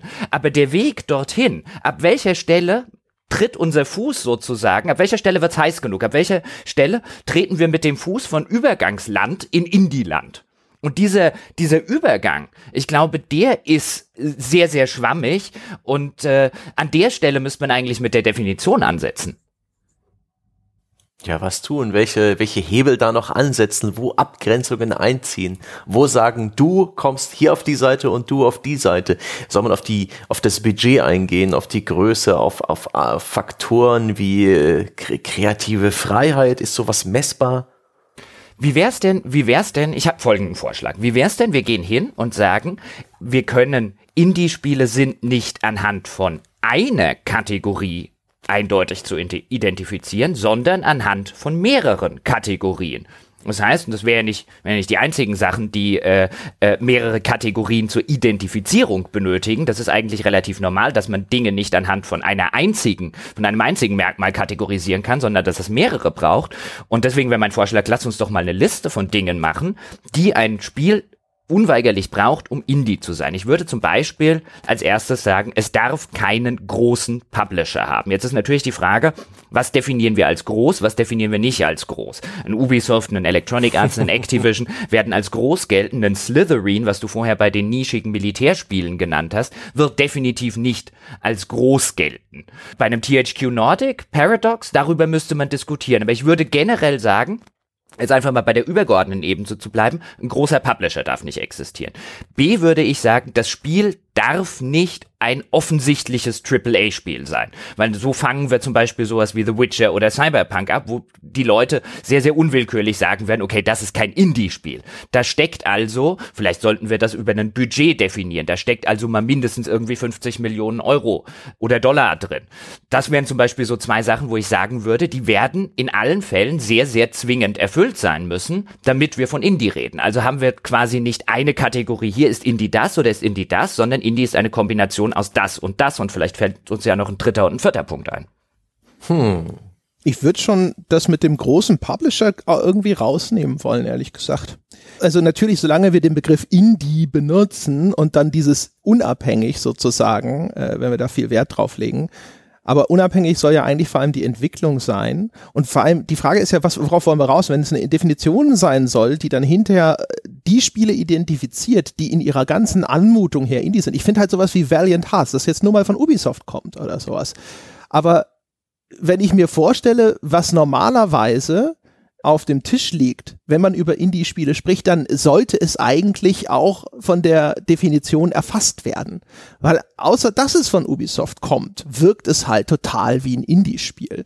Und man hat das Gefühl, die kreative Freiheit ist vielleicht sogar noch mal höher als bei einem echten, Airquotes, Indie-Spiel, wo aber das Produktionsbudget für das Studio, so klein es auch gewesen sein mag, durchaus substanziell ist und alleine des, wegen dieser finanziellen Risiken, die dann damit einhergehen für die Leute, die das selber finanzieren müssen, die kreative Freiheit vielleicht sogar viel eingeschränkter ist als bei sowas wie Valiant Hearts. Ich glaube halt, dann sind wir wieder an dem Punkt, wo wir uns die Definition sparen können, weil wirkt halt wie, werden wir nicht in eine Definition gegossen bekommen. Beziehungsweise, be my guest und probiere es.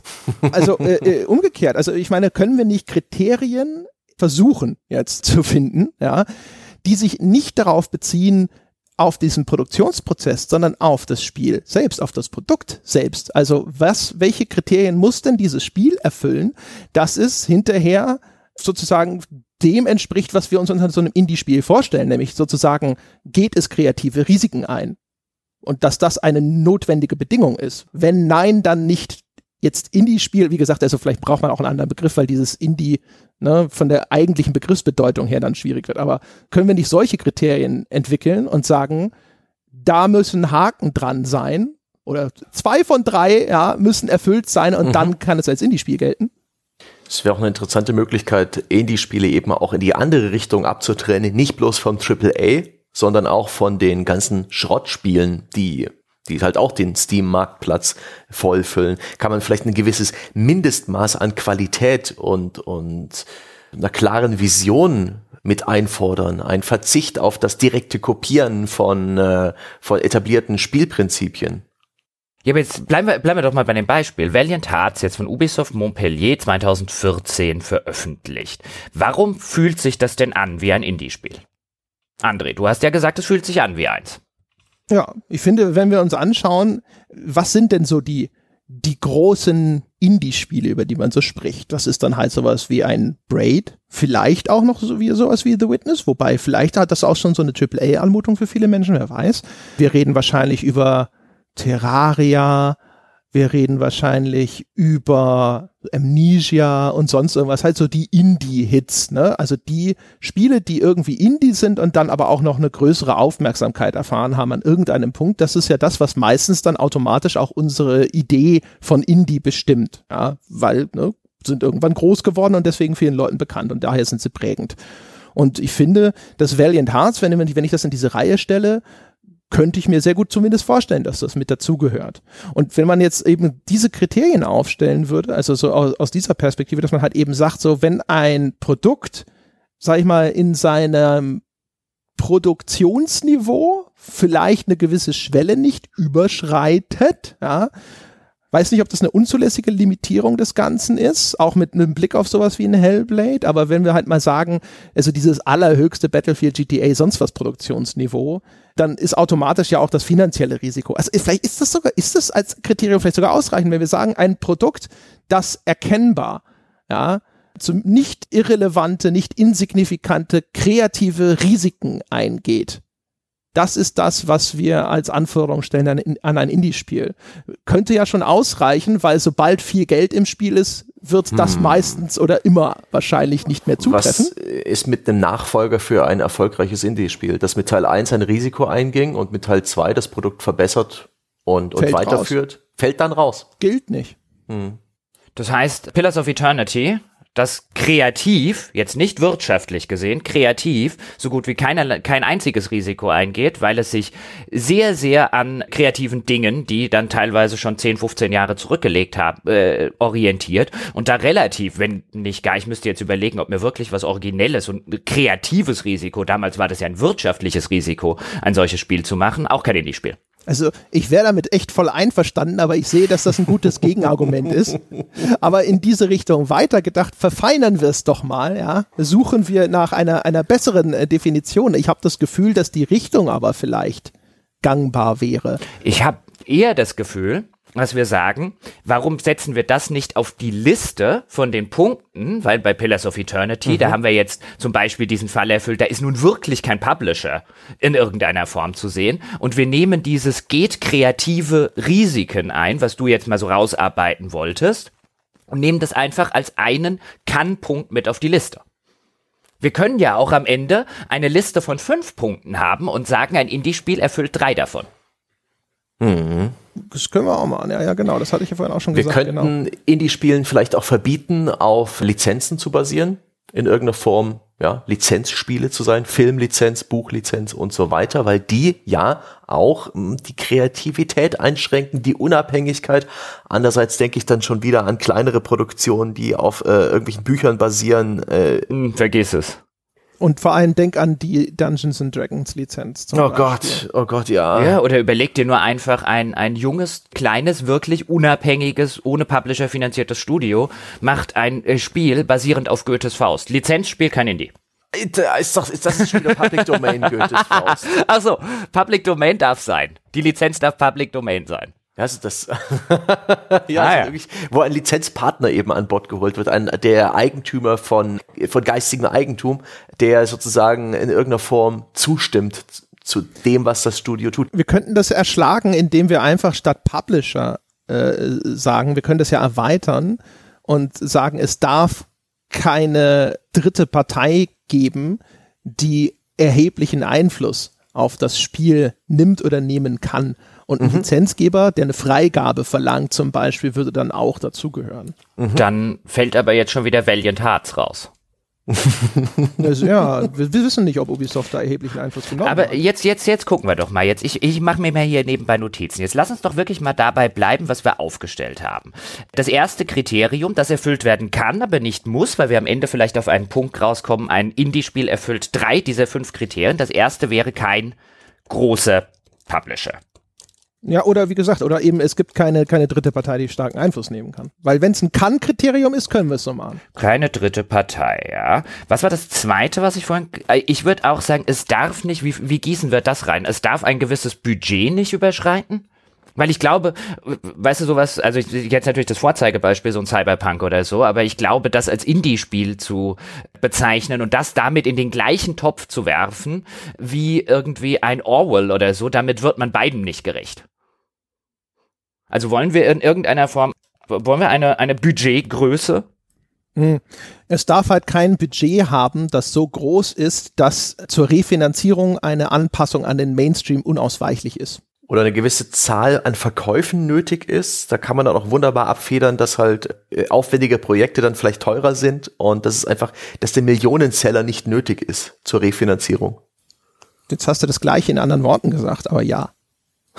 da ist das Budget, das letztendlich dann aber dahinter steckt, absolut äh, deutlich flexibler mit, mit der, äh, mit der Verkaufszahl-Definition, finde ich. Ja, weil der, weil es ein bisschen preisunabhängiger ist, ja, verstanden. Ja.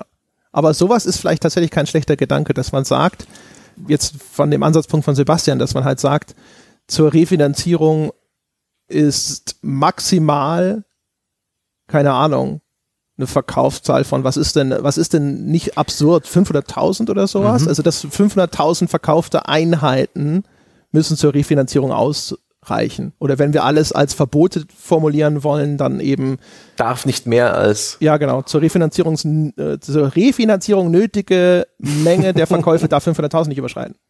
Was sagst du dazu, Jochen?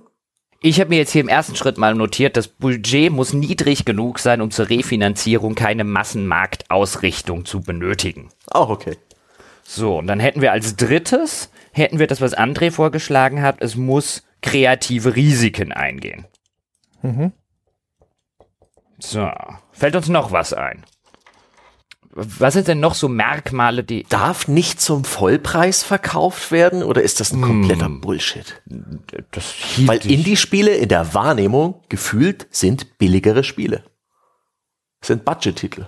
Ja, aber wir hatten jetzt, ich weiß gar nicht, also wär, wäre dieses Vampire von Don't Not, ich weiß gar nicht, ob das über Publisher gekommen ist. Das war Aber das Focus. ist, das ist Focus, ja, okay. Weil das ist ja zum Vollpreis erschienen. Mhm. Ich weiß nicht, wenn, wenn man drüber nachdenkt, die, Wollen wir irgendwas, nicht bloß kreative Risiken, sondern ein Stück weit einzigartige Spielideen, unique, wie, wie, wie spricht man das im Deutschen am besten aus? Dass eine gewisse, auch eine Eigenleistung da ist, was die Spielkonzepte und vielleicht die Narration angeht, dass das Indie-Spiel eben, das ihm hier sozusagen verwehrt wird, dass es auf allzu ausgetretenen Pfaden wandelt? Oder tut man ihm damit auch Unrecht? das ist automatisch ein kreatives Risiko, wenn du neue Pfade einschlägst.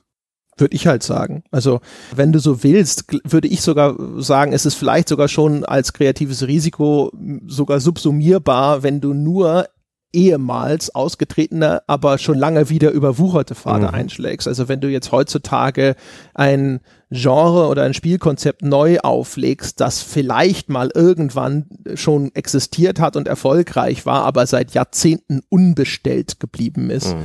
selbst da. Vielleicht einfach noch erweitern, dass es auch wirtschaftliche Risiken eingeht, um damit diesen, diese Unabhängigkeit, diese nicht marktausgerichtet. Äh das haben wir ja schon, das haben wir ja im Budget schon, schon eine Runde mm. mit abgefangen. Was ist denn, was ist denn, ähm Ja, also ein kleines Budget ist nicht unbedingt wirtschaftlich Risiko. Ein wirtschaftliches Risiko, meiner Meinung nach. Für zwei verschiedene Paar Schuhe. Aber wie willst du wirtschaftliches Risiko ist?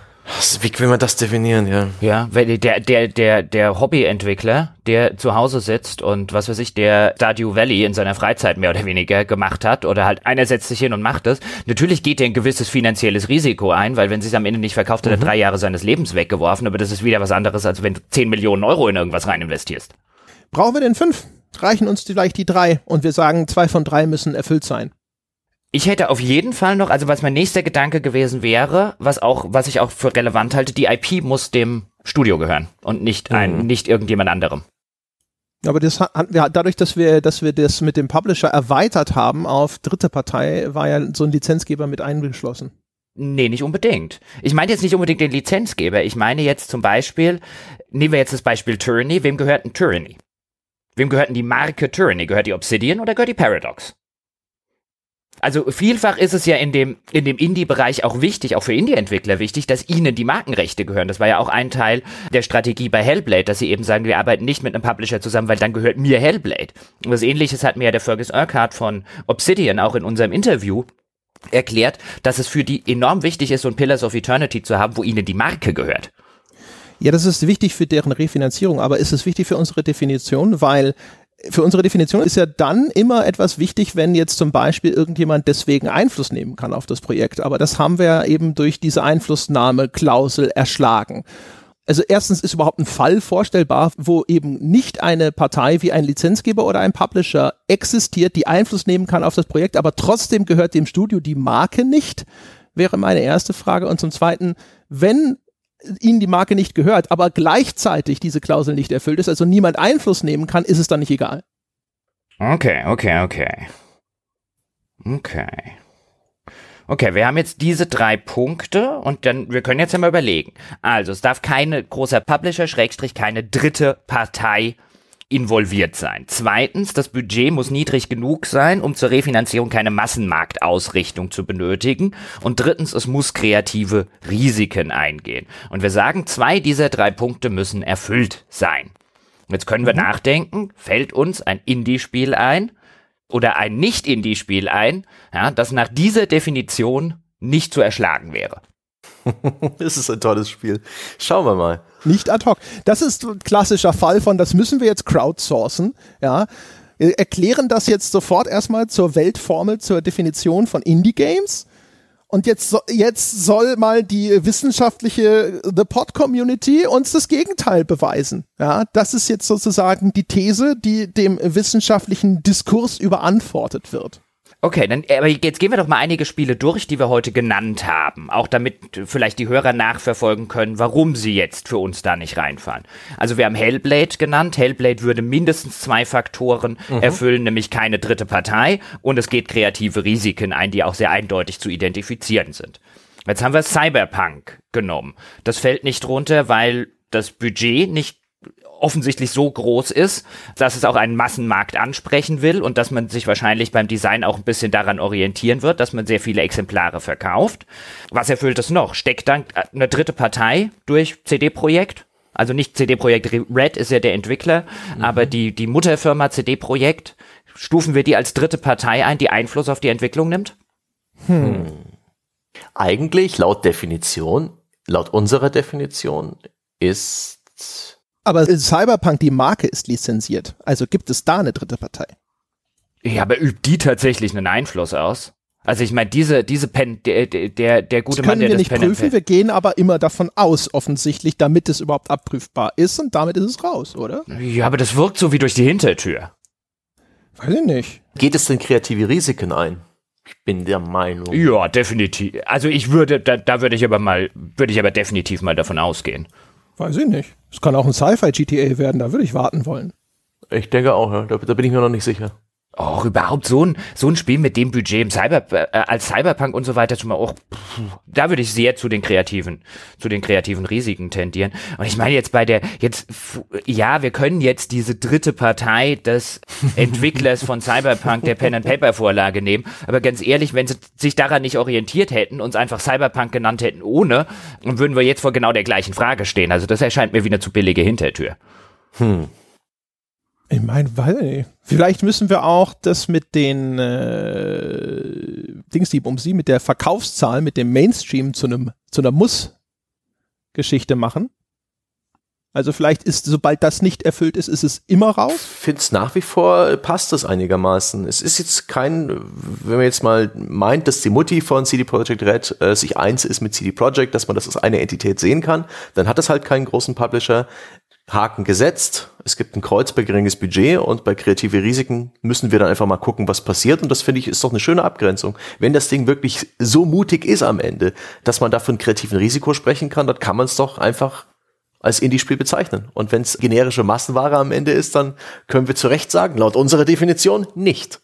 Ich kann damit gut leben noch mal ganz kurz gedacht bei dieser Definition. Ich meine, jetzt gehen wir natürlich in kleine Details rein. Ist CD-Projekt ein Publisher oder ist CD-Projekt kein Publisher? Aber wenn wir uns überlegen, was zumindest im Nachgang dann sehr, sehr hoch schwappte, nämlich wo ehemalige Entwickler von unfassbarer Crunch-Time während der Entwicklung von Witcher 3, von großem Zeitdruck, das muss halt irgendwann fertig werden äh, und veröffentlicht werden. Ist das nicht genau das, was man eigentlich dem großen Publisher zuschreibt? Hm.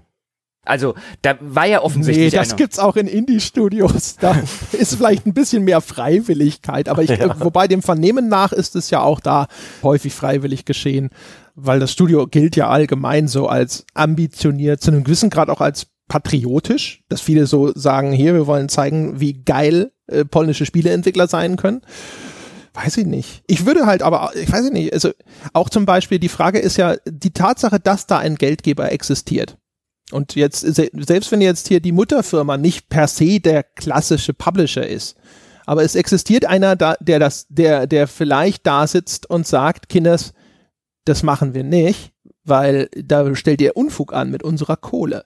Und das wird, also weißt du, das ist ja der Effekt. Und egal, was das Business des Geldgebers ist, der wird halt trotzdem sagen, ja, ja, ich gebe das Geld aus, aber ich will mehr Geld am Schluss hinterher zurückhaben. Und ich meine, im Zweifelsfalle wird er dann immer in irgendeiner Form vielleicht darauf Einfluss nehmen, um seine Investition abzusichern. Vielleicht kann man hier noch ausgrenzen, indem man noch den Faktor börsennotiertes Unternehmen als Ausschlussfaktor einbaut. Denn ein börsennotiertes Unternehmen ist meiner Meinung nach stets dramatisch gewinnorientierter und äh, seinen, seinen Aktionären verpflichtet als vielleicht ein Familienunternehmen.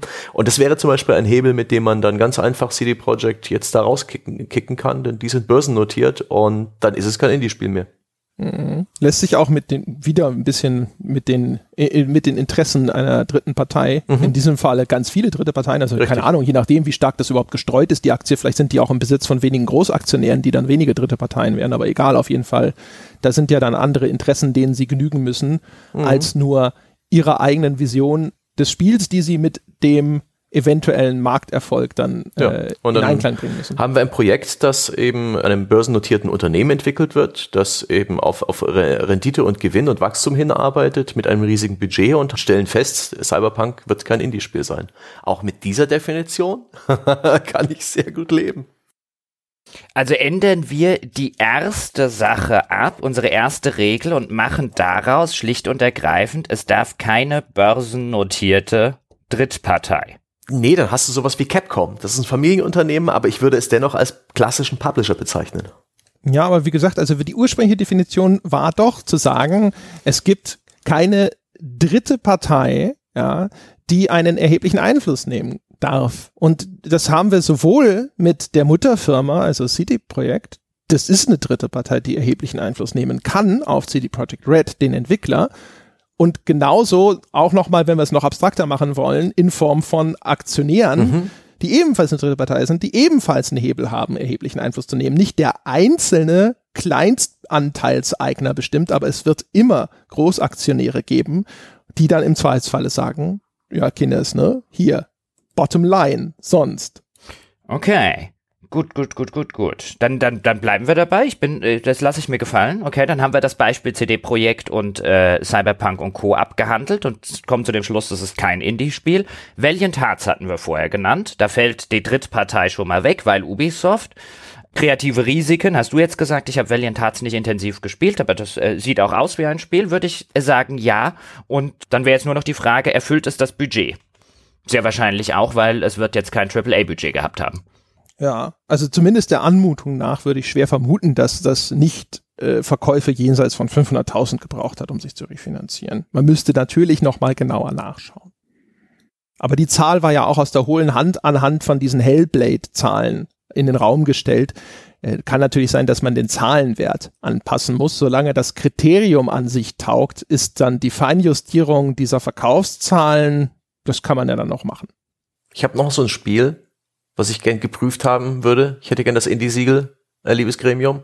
Und zwar nehmen wir als Beispiel jetzt mal wieder eins dieser Hardcore-Strategiespiele, von denen ich sprach. Order of Battle World War II.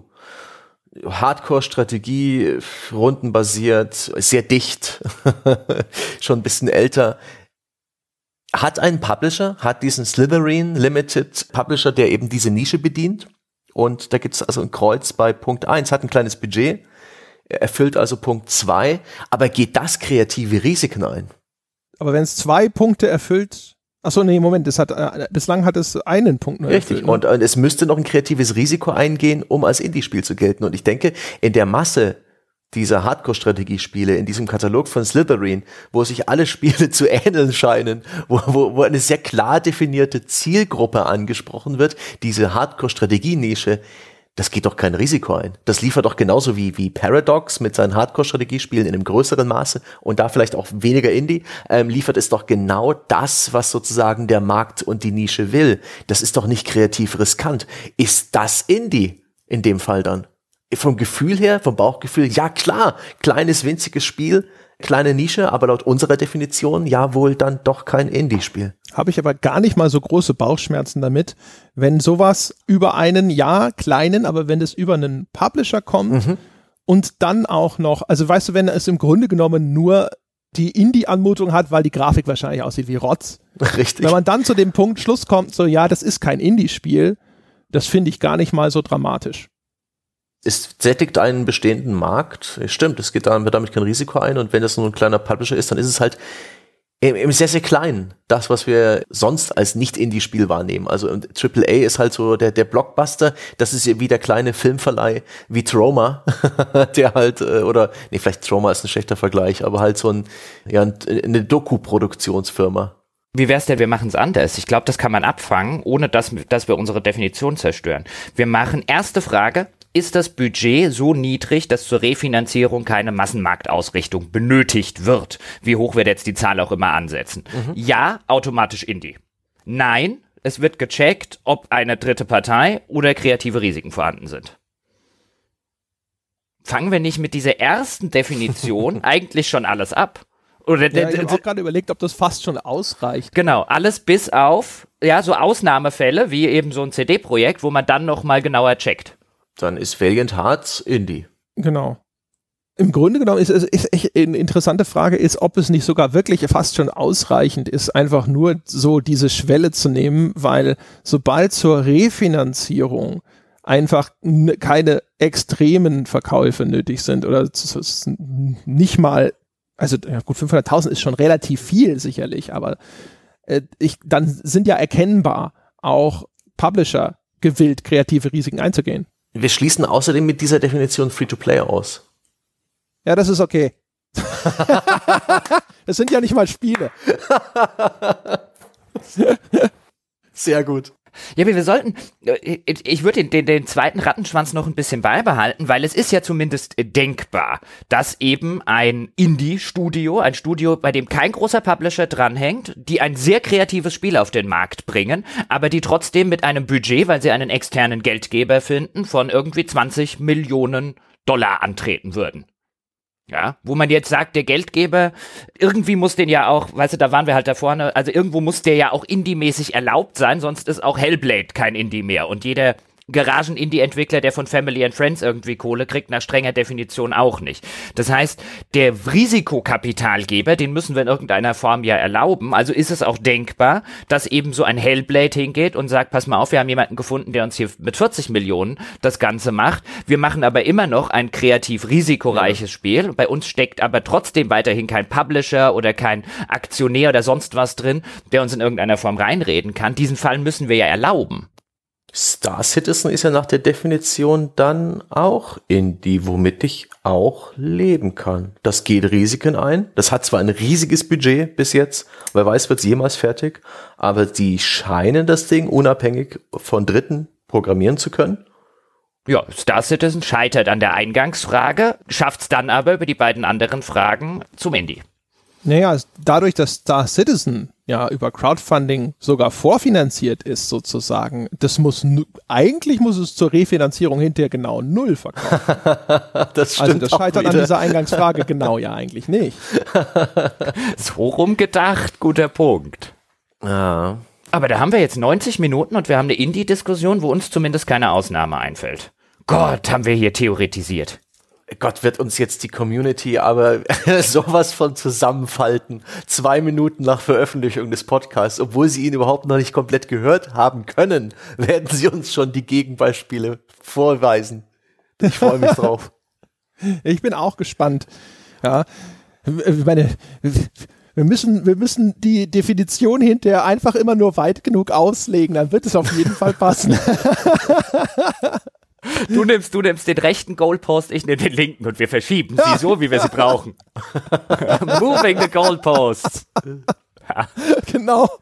Das ist auch so die ganze Zeit immer so, links, zu mir rüber, zu mir rüber, mach's enger. Mir schwebt so eine Art äh, Zertifikat vor für Indie-Spiele. Das The Port-Zertifikat für, so für glückliche Spieleentwickler, wo wir dann auch genau. jedes Entwicklerstudio eine Woche lang besuchen und uns da einnisten und denen auf die Finger schauen, sehr viel Bier mit ihnen trinken, bis sie uns wirklich ganz offen erzählen, wie, wie sie emotional auch so drauf sind, ob sie wirklich frei sind. Und dann gibt's von uns das Zertifikat. Wir müssen natürlich auch die Bücher einsehen, ja, die Finanzen. Das wird schön. Das wird super. Und vor allem endlich, ja, immer wenn die Leute fragen, ist das noch Indie, können sie gucken, ist es denn zertifiziert? Ganz genau.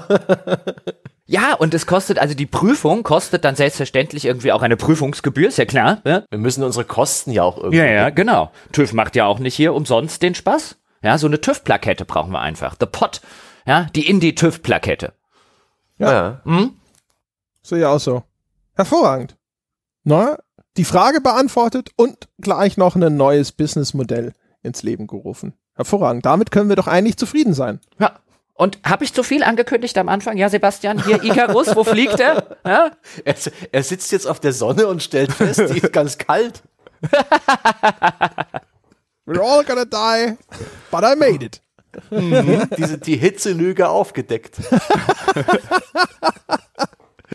Also zwischen, Wunderbar. So zwischendrin habe ich, hab ich teilweise mal gedacht, uiuiuiui, das Wachs, lang hält's nicht mehr. Ja.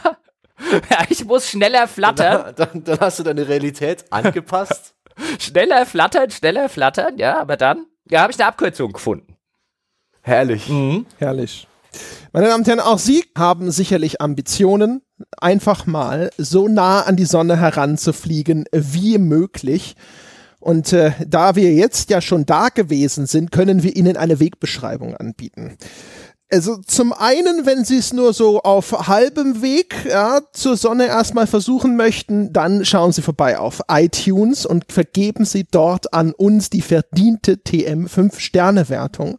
Lassen Sie uns noch ein paar nette Zeilen da, um uns weiter zu motivieren. Damit helfen Sie uns in den iTunes-Charts sichtbar zu bleiben. Das wäre sehr freundlich. Aber vielleicht sagen Sie sich ja auch, na ja, ne, so auf halbem Weg zur Sonne aufhören zu flattern. Was bringt's das? Ich bin ja schon im Weltraum. Meine Schwingen bewegen sich ja eh nur noch im luftleeren Raum. Der Weg zur Sonne lässt sich gar nicht mehr abbrechen und recht haben Sie. Gehen Sie direkt vorbei unter gamespodcast.de slash Abo und Dort können Sie Mitglied werden in der großen, glücklichen Familie der Unterstützer von The Pod und sichern sich damit all die sonnigen Bonusinhalte, die Ihnen bislang entgangen sind und dafür gesorgt haben, dass Sie in ewiger Dunkelheit leben müssen. Tun Sie sich das nicht weiter an. Sie werden dort Mitglied über Steady. Äh, es hilft uns sehr, wenn Sie auf Steady Mitglied werden und per Bankeinzug bezahlen. Da sparen wir jede Menge blöde Gebühren bei anderen Zahlungsdienstleistern. Aber falls Ihnen Steady aus irgendeinem Grunde nicht taugt, können Sie weiterhin auch Patreon benutzen. Das finden Sie unter patreon.com slash auf ein Bier. Ein Wort. Ansonsten, wie immer, die Einladung, diesmal besonders unter forum.gamespodcast.de können Sie mit uns über Gott und die Welt und vor allem über diese Folge diskutieren und dann können Sie dort unsere These, unseren Prüfmechanismus für die Plakette als Indie-Entwickler auf die Probe stellen. Nicht, dass wir hinterher dem ersten zertifizierten Indie-Entwickler mitteilen müssen, dass er leider die ganze 50.000 Euro Zertifizierung nochmal neu durchlaufen muss, weil wir da eine kleine Korrektur vornehmen mussten. In diesem Sinne, ich danke euch fürs Zuhören, meine Damen und Herren. Wir hören uns nächste Woche wieder. Bis dahin.